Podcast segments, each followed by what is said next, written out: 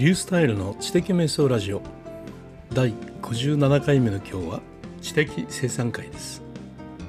鬼アウトプットということについてお話しします。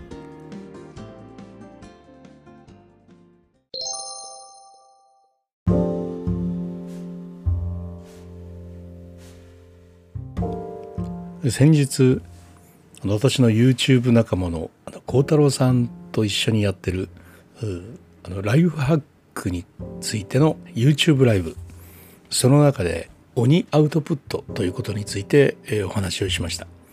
えとっても喜んでいただいたんですけどね。鬼アウトプットって何なんだっていう話なんですけれどもね。あの鬼アウトプットっていう僕がね名前つけたのはねあの本からなんですよね。えっ、とそれね仕事ができる人の鬼インプットっていうねそういう本を読んだんですよ。真川博さんというね弁護士の方の書かれた本なんですけれどももう鬼インプット。もう鬼インプットってすごいですね、えー、もう確かにね鬼インプットというぐらいだからものすごいインプットなんですよね。でこれはね前回お話ししたあの佐藤勝さんの調べる技術書く技術。そこであの良質のインプットがあの良質のアウトプットを生みそしてあの知的生産をねあの生んでいくというそういうお話をしたんですけれどもまさにそれとねあの合う、うん、鬼インプットの話なんです鬼インプットってすごいですよね。で私それにインスパイアされて鬼アウトプットっていうふうにね言ってね話したんです。結構好評でした。でなんで好評だったかというとねその鬼アウトプットをするための仕掛けであるあの進行管理のメモをねお見せしたんですよ。で YouTube にねそれが残ってるんですけれどもその手帳に書かれた進行管理鬼アウトプットのための進行管理を、ね、メモをお見せして後でもう一遍見せてくださいっていうね言われたんですが、まあ、それぐらい反響があったというねそういうようなお話なんですけどね。まあ、鬼アウトプットって何かというとね簡単に言うと、うん、一つのインプットに対して10のアウトプットをするというまあ、そういうようなねとんでもない話なんですよね。でも本来僕はですねあのアウトプットとインプットの比率は1対1ぐらいを目指そうと頑張ってるんですね。1インプットしたり1アウトプットをしようと、まあ、それぐらいで頑張ってるんですよね。で本を読んでとか人から話を聞いたりとかねブログを読んだりとかまあそういうことでうーっとねインスパイアされることがあったらそれについてすぐにアウトプットするブログに書くということですよね。まあ、それをずっとやってきたんですけれども、まあ、それで追いつかなくなりましてねあのたくさんのメディアをね手に入れるに及んでブログに書くぐらいでは、ね、話が進まなくなったんですよね。でまあ、昔はですよ、まあ、20年30年ぐらい前まではねアウトプットって言ったらまあ書くか話すかだったんですよね。で話すって言っても身近な人に話す自分の子供に話す奥さんに話す友達に話す、まあ、それぐらいがアウトプットだったわけだね。または、うん、日記などに自分の考えを示すとかね、まあ、あの時には新聞に投稿するとかそういうようなことがあったわけですね。まあ、それが一般の人のインプットだったわけであのごめんなさい一般の人のアウトプットだったわけですね。ところがですねもう現在は一般の人がですねありとあらゆるアウトプットの方法を、まあ、いわゆる自分メディアとして手に入れられる時代になったわけですね。最たるものといえばブログですね。ブログで論壇を展開できるようになったわけですしまた小さな知的生産としてのツイッターですね。それから動画の YouTube それから声としてのポッドキャスト。本当にあのさまざまなですね自分メディアが展開できるようになるに及んで、まあ、アウトプットの仕方っていうのは当然広がり深まりえ量がね増えていくわけですね。それでね僕はですね、まあ、性格上出てきたメディアは全て試さざるを得ないというそういう人間なんですね。やらざるを得ないわけですねマルチポテンシャライトなんでね。でありとあらゆることを試しているうちにですね一つのインプットをありとあらゆるメディアで配信するというそういうようなことをね、まあ、自然な成り行きとして始めるようになったんですよ。だから本を読んでよかったなと思うじゃないですか。でまず最初のアウトプットっていうのはメモをしますよね。それからあの折り目をつけてねあの、まあ、ブログに書いたりもしますし身近な人に話をしたりもしますよね。まあ、一般的にはこの辺で大体終わりなんですがそのいろいろとメディアを手に入れていると、うん、話すということをポッドキャストでやるようになるわけですよ。ポッドキャストで、えー、自分があの理解したことを、えー、話させてもらって、まあ、何を理解していて何が理解していないかということをですねそこで確認し理解していることはさらにそこで定着するというねそういうことができますよね。つまり隣の人に話す以上に、えー、話すということでのアウトプットそれによる定着というのを手に入れることができる時代になっているわけですね。またあのマインドマップにもアウトプットをします。マインドマップを書いてる人っていうのは多いと思いますけれども何から何までインプットしたことを全部マインドマップにするわけじゃないですよね。まあ、しかし僕の場合はそのインプットに対してのマインドマップ率っていうのは、まあ、結構高いんじゃないかなっていうふうに思うぐらいもう2004年ぐらいからマインドマップを始めて16年ぐらい経ちますけれどもどれだけマインドマップ変えてきたかなっていうぐらい本当によく変えてきました。これもアウトプットですよね。マインドマップにすることによって定着が相当高まりますからね、うん、それから YouTube による動画ですよね。動画という手法を手に入れたことによってですねさらにまた定着は広がります。またのブログに動画のための台本を書いてさらに書評という形で同じ本を読んだことについてまた書いてブログというメディアを持っているだけで本を読んで2回書くわけですよね。動画のための台本を書きまたあの書評という形で書き。本当にねもう持っているメディア全部を使ってアウトプットをしているわけですね。まあそうせざるを得ないという成功から来ているというのもあるんですけどね。これが鬼アウトプットというふうに僕が勝手に名前を付けているものです。本当によくアウトプットしますよね。でまあ1対1インプットとアウトプットの比率を1対1というふうにしていて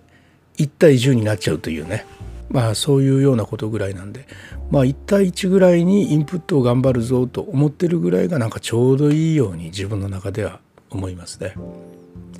でねあの鬼アウトプットをするとね何がいいのと大変なだけじゃないのと思われると思います。まあ、実際大変ですよね。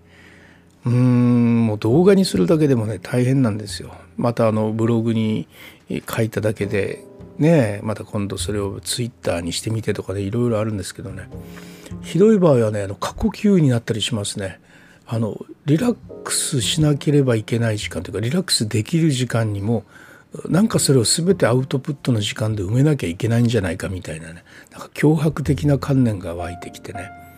うん、これって良くないなって自分の中で思うんですけどそれぐらいもうアウトプットアウトプットっていうのがね自分の、うん、心を相当占めてるんですよ。でそれでねこれじゃダメだと自分はあのエネルギーが使い果たしてしまうと。また枯渇してしまうとね、まあ、池の水っていうのは汲めば汲むほど湧いてくるわけなんでアウトプットすればするほど次々にねアウトプットできる素材が入ってくるんで本当はねいいんですけれども。でもね感覚的にねこんだけアウトプットやってるとねなくなっちゃうという感覚がねすごくあるんですよ。だからね1対1ぐらいでインプットするんだっていうふうにね自分の中で思ってるんですけど実際は1対10ぐらいに、ね、なってるというね。まあそういうような状況です。でまあちょっと戻るんですけどなんでそんなにアウトプットするのっていうとねいくつか理由があるんですけどね。一つはねそれだけねアウトプットを繰り返していると定着しますよやっぱり。もうねこれまでにいくつか書評動画を上げてきてるんですけれどもねそれってさツイッターでいいブログでいいポッドキャストで喋りそして動画で書きマインドマップを書きというねもう本当にね一つのあの動画に対してありとあらゆることをねやってるんでこれはね空で喋れますよ。もう完璧にね定着してるわけですよね。というように、まあ、定着するという良さがありますよね。うんおそらくブログにという形で書評に書くことに比べてね数倍の定着率があると思いますね。まあ、それは当然だと思います。いろんなメディアでアウトプットするわけですからね。まあ、その良さはありますね。で実はですねあのそれ以上の良さを感じていることがあるんですよ。それは何かというとね人とのつながりなんです。どういうことと思われるですね。はい、あの実はですねあの私いろんなメディアでアウトプットしてるけれどもそのいろんなメディアの中でですねつながってる人が全部違うんですよ。ツイッターでつぶやいたらツイッターの仲間の人たちとのつながりが生まれますよね。みんないいあのいいねとかねリツイートとかコメントとかしてくれます。でポッドキャストでつぶやいたらねポッドキャストの仲間の方たちがねいいねとかねよく聞いてくださるんですよ。でね YouTube で動画配信したら YouTube を見てくださってる方がねえいいねとかねたくさん見てくださったりとかねコメントくださったりするわけですね。でブログをブログもそうなんですねブログを書けたらブログを読んでくださってる方がねいっぱいあのいいねくれたりするんですね。で不思議なことにこれらはですね、重ならないんですよ。でツイッターをしてる人がブログを読んだりね YouTube を聞いたりポッドキャストを聞いてしてくれるかというとね全然違うんですね。いいねはしてくれるけどもね実際にそこのリンクに飛んでね聞いてくれたり見てくれたりしてるわけじゃないんです。あくまでもツイッターの中で私を応援してくれたり励ましてくれたりするというそういうことなんですね。またポッドキャストの中で話して今ここで例えば YouTube でもやってますよみたいなことを言ったとしてもおそらくほとんどの人がね YouTube を見に行ったりするまではしないと思うんですね。逆に YouTube で私がね配信をしていてポッドキャストはこちらですブログはこちらですって言ってもね YouTube を見る人たちはねそっちは見ないんですよ。そういうもんでしょ？ご自分のあのことを考えてみてもそうじゃありませんか？YouTube を見ている人がねポッドキャストこちらっつってねポッドキャストなかなか聞かないでしょ？概要欄にブログへのリンクを貼ってますって言ったってそこからわざわざ ブログ読みに行かないじゃないですか。それと同じでですねやっぱそれぞれのあの応援してくれる人つながってる仲間っていうのがあるわけですね。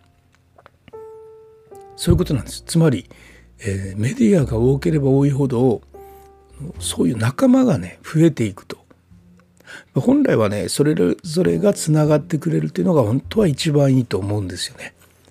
でもねそうじゃないんですねやっぱり中の人間の成功っていうのはそういうわけじゃなくて。とするとなるとするとねやっぱりいろいろなアウトプットをするとそれだけいろんな人と出会えるという、まあ、そちらの方がねそういうクラスターが増えていくというそういう良さがあるというふうに、まあ、考えた方がいいなというふうに思いましたね。まあ、そこを最初から狙っていろんなアウトプットをしていたわけじゃないですよ。でもいろいろアウトプットをしているとねそういうことに気がついたんです。まあ、だからいろいろやってきてよかったなと思うんですよ。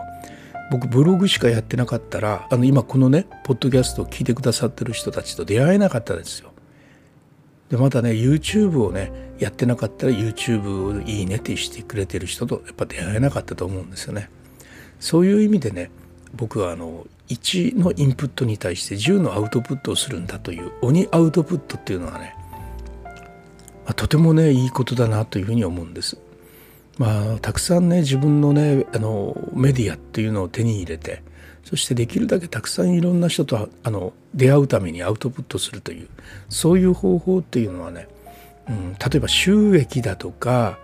うん、集客だとかそれがね頭にあるとねなかなかそういうわけにはねいかないと思うんですよね。だって収益とか収益集客だとかがね一番にあると一つに注力した方が絶対いいですからね。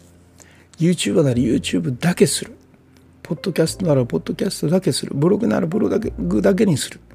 そっちの方がねエネルギーをねそこに全て集中するわけですからもういいに決まってますよねでもね僕の場合はそっちよりもやっぱ人との出会いが増える方がなんか嬉しいという気がしますね。だから集客とか何？収益？これがねあった方が当然いいですよ。もう嬉しいですよそっちの方がね。動画一本でね収益が上がったとかそっちの方が絶対いいに決まってますけどね。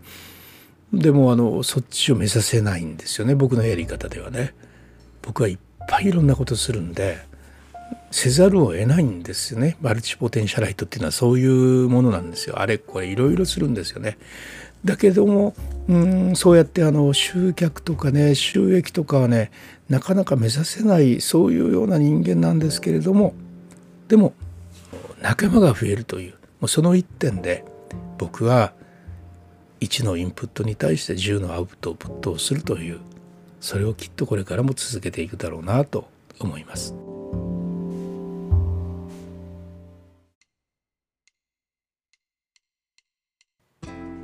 はい、いかがだったでしょうか？鬼アウトプットの話。これはですねあの YouTube の方にあのアーカイブでも上げておりますので、えー、概要欄に貼っておきますのでどうぞそちらをご覧ください。と言って、えー、見ないのがあのポッドキャストをね聞かれている方ですよね、えー、こう言ってもねなかなか他のメディアにはね行かないんですよ。ポッドキャストの方はポッドキャスト。YouTube の方は YouTube ブログの方はブログ。これでいいんです。だからいろんなところでアウトプットをしていくというそういうことなんですね。はいということでこれでまた